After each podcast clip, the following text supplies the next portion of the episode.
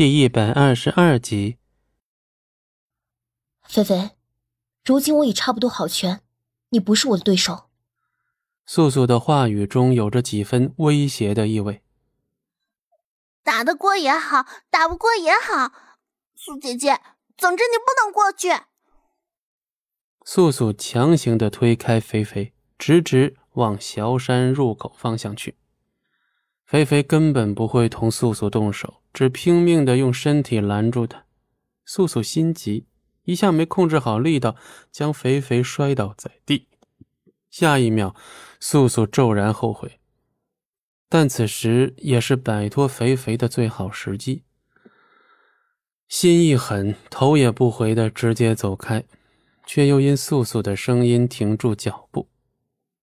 王，素姐姐。你什么时候才能考虑王的感受？素素双手紧握，一时竟无法移动脚步，依旧不回头。苏姐姐，我已经伤痕累累了，你就真的不知道吗？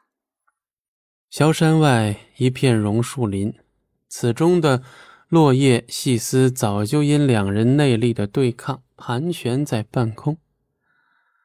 龙当与风景寒两人都悬浮在半空，一个邪魅，一个冰冷，不再互相多说什么，直接出手。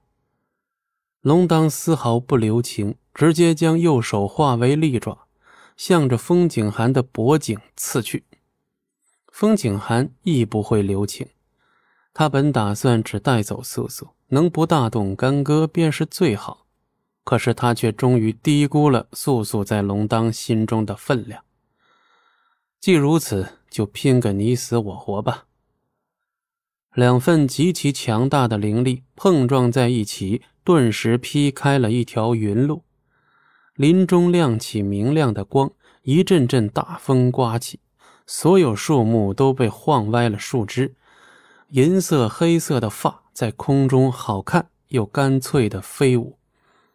终于，风景寒一边开始生出数把金黄色芒刺，越聚越大，似乎下一秒就要尽数击向龙当。龙当嘴角勾出了一抹弧度，原来是巫族四大神器之一魂离。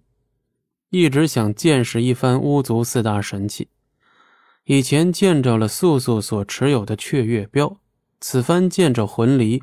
果真可称得上神器二字。龙当自不会服输，刚想释放灵力，心口处扯出一阵抽痛，明显气力不足。今日龙当还替素素渡过血，如今失了几层灵力也是常事。不管眼下要对付风景寒，却是有些棘手了。风景寒趁机。将数把芒刺尽数刺向龙当，龙当侧身避开，可这些芒刺却像是会认人，未伤及龙当，便不会回到主人手中。的确，魂离的杀伤力之所以强大，就是因为魂离见血才收。金黄色芒刺不断逼近龙当，可他如今灵力不济，不然怎会被一把神器追着不放？强行聚集体内的灵力，硬抵住那些芒刺的冲击。一阵力道冲出，风景寒不禁后退数步，而龙当也在退后数步后，嘴角有鲜血流下。果然，魂离的力量如此大，以龙当当前的状况看，能抵挡下风景寒这致命一击，实属不易。魂离回到风景寒手中，他再开口。我要见素。龙当不顾身体状况，血眸的颜色进一步加深，虽身负受伤，却不失王者霸气。只怕你在我面前再说不出这句话了。